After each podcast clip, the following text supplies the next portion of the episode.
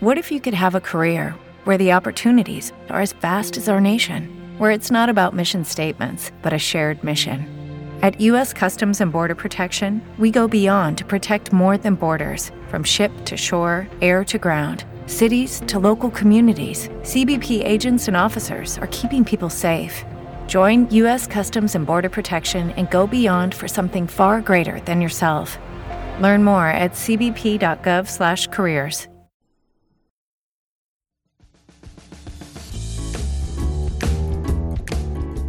Hola, soy Pilar Paul y esto es People Habla, un podcast independiente y multitemático en el que desarrollo informaciones o hechos curiosos que atrapan mi atención. Visita mi web para obtener más datos y las fuentes. Se escribe así: www.p de Pilar, Paul mi apellido, habla.com, peoplehabla.com. También me puedes encontrar en Facebook e Instagram. Agradezco mucho tus comentarios, tus likes y por supuesto la suscripción a este podcast. Los colores de una noche de febrero y las etiquetas. Sí. Algo, hay, un disparo. Se ha oído un, un, golpe muy fuerte en la Cámara. La, la, la, Guardia Civil entra en el Congreso de los Diputados. Hay un, un teniente coronel que con una pistola sube hacia la tribuna, apunta es un guardia civil, está apuntando con la pistola, está apuntando al presidente del Congreso de los Diputados con la pistola y vemos cómo, cómo, cuidado, la policía, la policía. No podemos emitir más porque nos están apuntando con la policía. Llevan, llevan.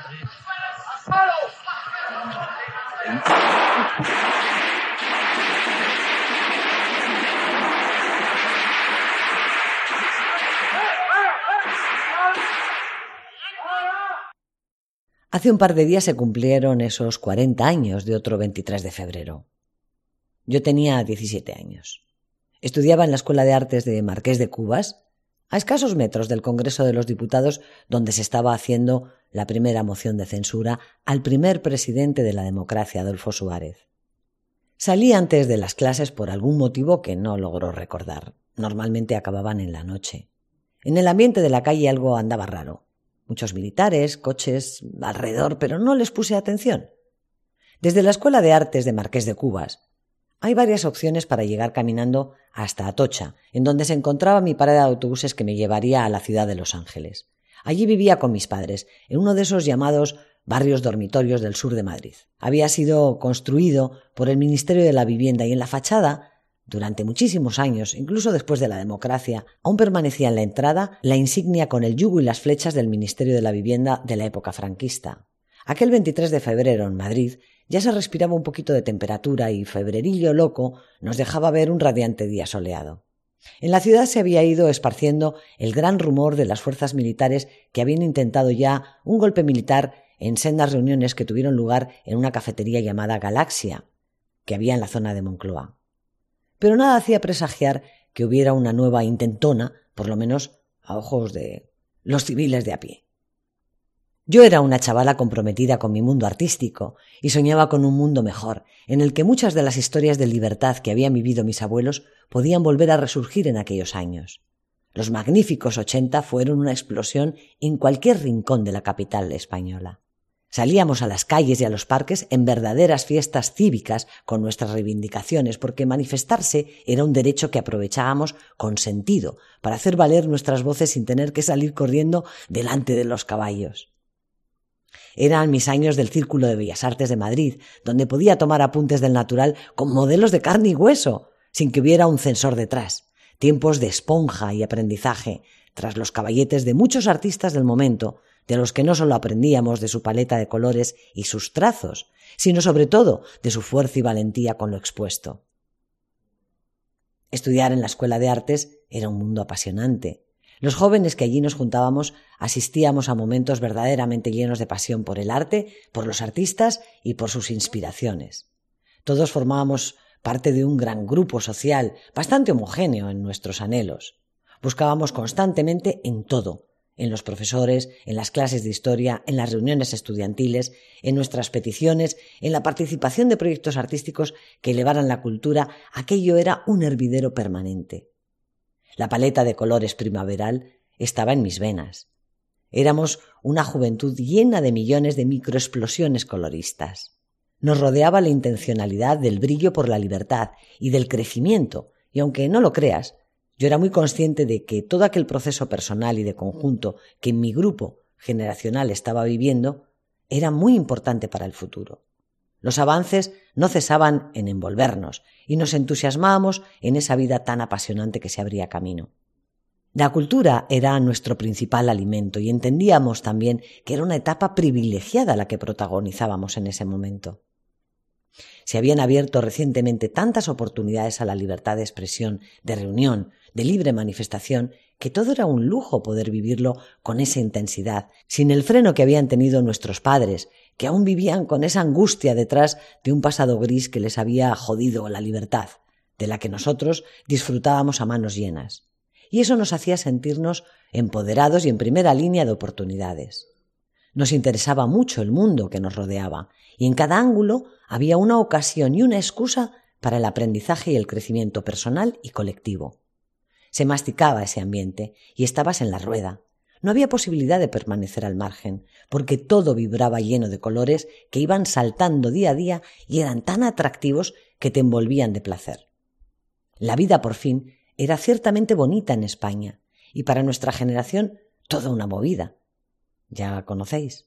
Había comenzado unos años antes lo que la historia llamaría la movida madrileña, donde miles de jóvenes salíamos a la ciudad insomne y ocupábamos sus calles en cualquier margen. Eran tiempos en los que Pink Floyd sonaba por todas partes con su Another Brick in the Wall, el pop rock que invadía las discotecas con Alaska y los Pegamoides, o las noches del Rocola en Madrid o la Vía Láctea, las tardes del Café Gijón con escritores que podían sentarse sin que viniera un secreto y se los llevara. Acudíamos a salas de cine donde podíamos empaparnos con los cineastas de otras culturas, y no teníamos miedo a que en la salida nos esperasen. Iban llegando cientos de artistas cada año. Más tarde, muy pronto, tuvimos al gran Guernica colgando de nuestras pinacotecas. Y de repente, esa tarde preciosa de febrero, un grupo de verdes guardias civiles casi acaban con todo el colorido de la gran paleta que por fin estábamos apreciando. Caminando desde la calle Marqués de Cubas, en la que estaba mi escuela, hasta la calle Atocha, lo natural es seguir el flujo de esa calle que termina en la carrera de San Jerónimo, donde se encuentra el Congreso de los Diputados. O bien, puedes girar a la izquierda y bajar por la calle Zorrilla, que desemboca en el Paseo del Prado. Si continúas hacia el sur por el Paseo del Prado, a pocas calles llegas hasta la plaza de Atocha. Ese día giré a la izquierda y bajé al Paseo del Prado. No vi lo que estaba sucediendo. No me enteré de nada. El resto ya lo sabemos. Hoy el rey Felipe VI hablaba y reconocía la decisiva intervención de su padre en esas horas en las que un gobierno militar trataba de tomar nuevamente el poder. Lo que es innegable es que si esos golpistas hubieran estado dirigidos por alguien más listo, hoy tendríamos otro final del cuento. Si aquella noche todos mantuvimos la respiración por horas, demasiadas, la historia todavía se pregunta por qué tardó tanto el rey Juan Carlos en aparecer y dar ese discurso. Y sobre todo, quién era ese elefante blanco al que estaban esperando los militares, según aquellos golpistas.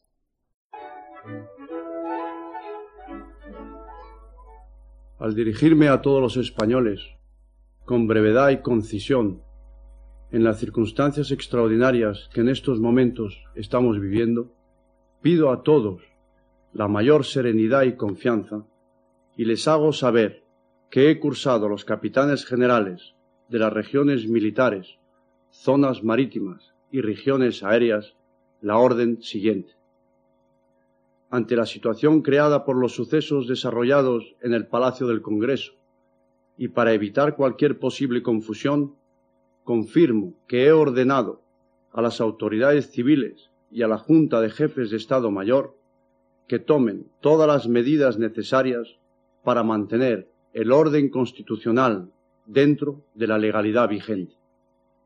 Cualquier medida de carácter militar que en su caso hubiera de tomarse deberá contar con la aprobación de la Junta de Jefes de Estado Mayor. La corona, símbolo de la permanencia y unidad de la patria, no puede tolerar en forma alguna acciones o actitudes de personas que pretendan interrumpir por la fuerza el proceso democrático que la Constitución votada por el pueblo español determinó en su día a través de referéndum.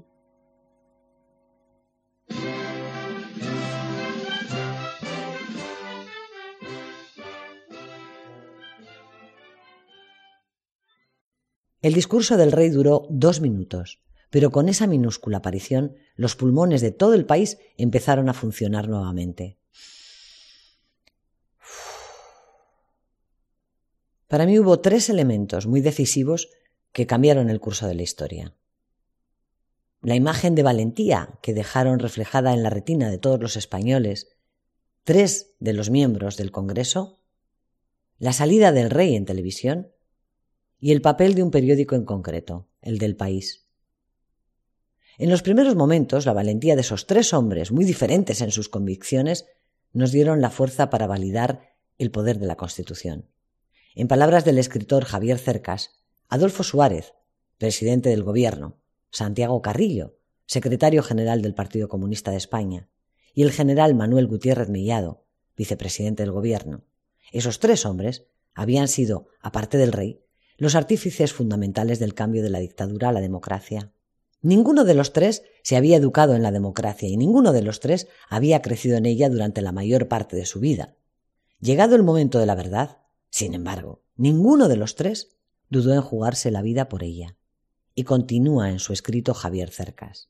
En ese instante termina de verdad la guerra civil. Ese es el auténtico gran secreto del golpe del 23 de febrero un secreto que, como cualquier secreto valioso, estaba a la vista de todos, porque lo grabaron las cámaras de televisión. Bastaba con saber mirar. En cuanto a los tres hombres, fueron debidamente triturados, sobre todo por los suyos, que los consideraron tres traidores. Gutiérrez Mellado, un traidor a sus compañeros de armas, los militares de Franco, que lo odiaron a muerte por convertir el ejército franquista en un ejército democrático. Carrillo, un traidor a sus camaradas comunistas que no le perdonaron, y siguen sin perdonarle, que antepusiera la democracia a la república, declarando obsoleto el dilema monarquía-república.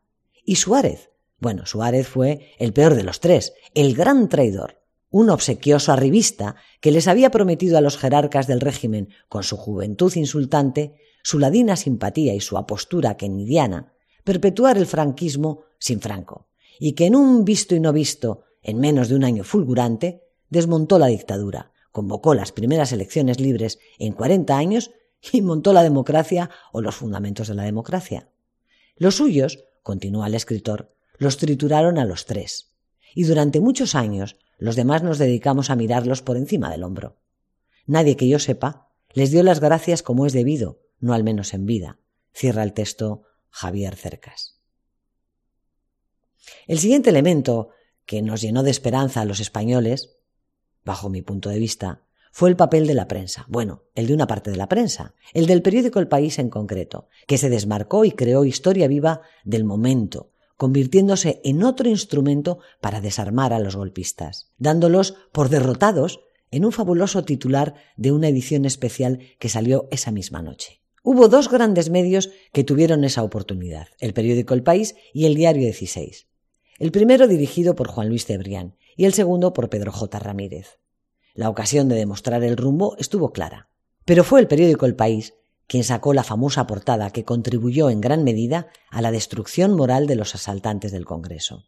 El enorme titular, casi toda la portada, de hecho la tipografía se tuvo que ampliar y diseñar para la ocasión, decía así, El país con la Constitución. Estas son las palabras de Juan Luis Cebrián. Pensé que no era bueno que saliera solo el periódico a la calle, porque si el golpe triunfaba nos íbamos a significar eh, de manera muy especial, íbamos a ser más objeto de represión. Y se me ocurrió llamar al director de, Diario 16, que era eh, Pedro J. Ramírez.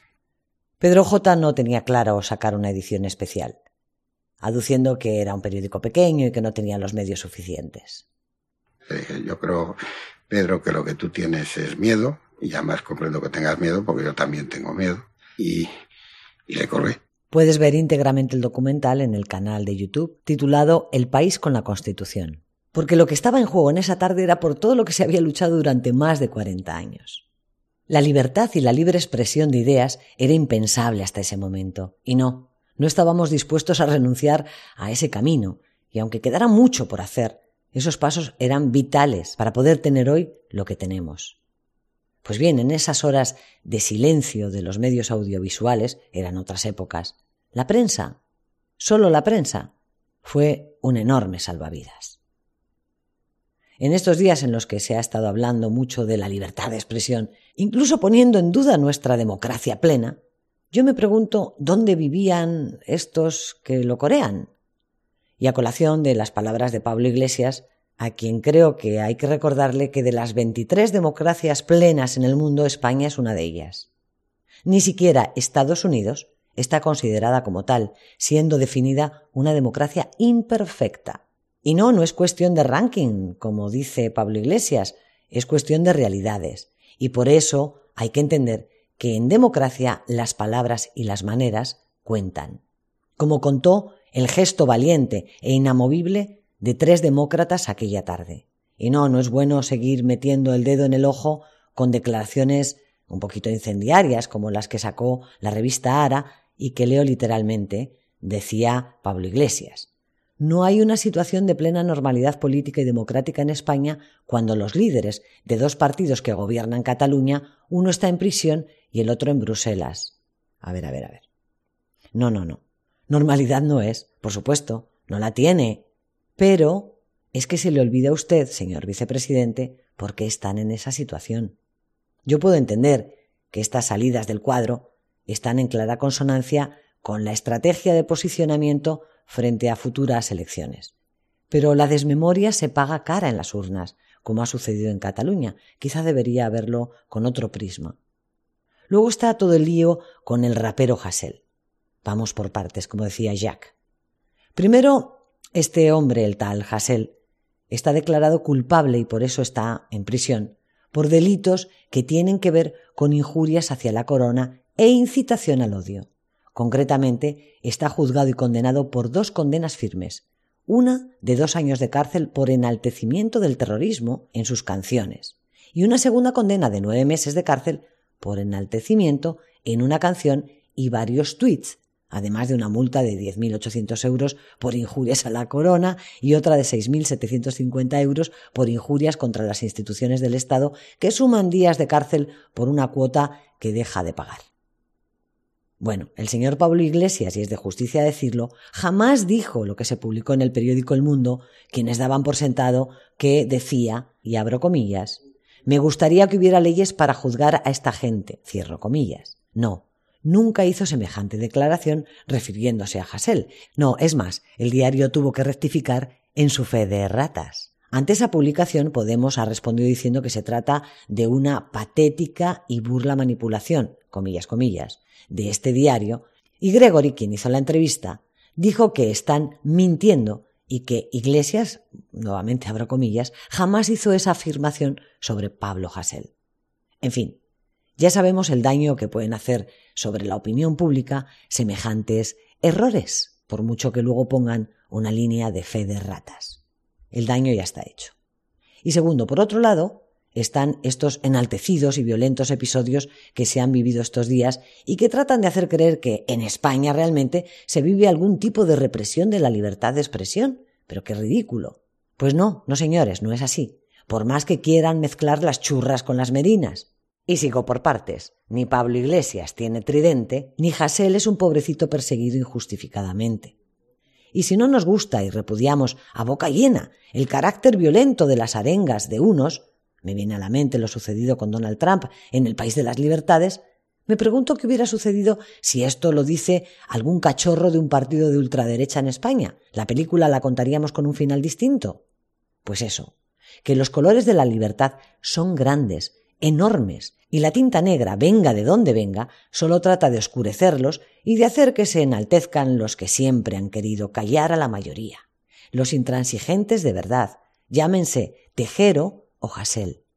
Por eso, Hoy me sigo quedando con aquella imagen tan valiente, la de los tres hombres admirables, tan diferentes en ideologías, que solo tenían un frente común, la democracia y la Constitución. Y no, no podemos olvidarnos de lo frágil que es, y es nuestra responsabilidad seguir además manifestando cordura y sentido común. Y por favor, que a nadie se le ocurra ponerme un color en mi bandera cuando grito viva España, pero sobre todo que vivan los españoles. Y lo grito sin complejos, porque somos capaces de hacer que nuestra historia escriba por primera vez su mayor tiempo de paz y de libertad en democracia. Y al que se le ocurra la genial idea de querer tacharme de una cosa o de otra, le diré lo mismo, con etiquetas a la ropa. Mis tres agradecimientos del día. El primero, como siempre, para todos los oyentes, porque estáis siempre cada jueves y también para los que se incorporan. El segundo, para todos los equipos sanitarios, que seguís dando el do de pecho cada día y mucho ánimo y el tercero en memoria de esos tres valientes que lucharon por la democracia. Para el teniente general Gutiérrez Mellado, el expresidente de gobierno Adolfo Suárez y el exsecretario general del Partido Comunista Español, Santiago Carrillo. Hasta aquí el episodio de hoy. Te espero el próximo jueves en otro más de People Habla. Ya sabes, como decía Joaquín Luqui, besitos para ellas, abrazos para ellos. Adiós.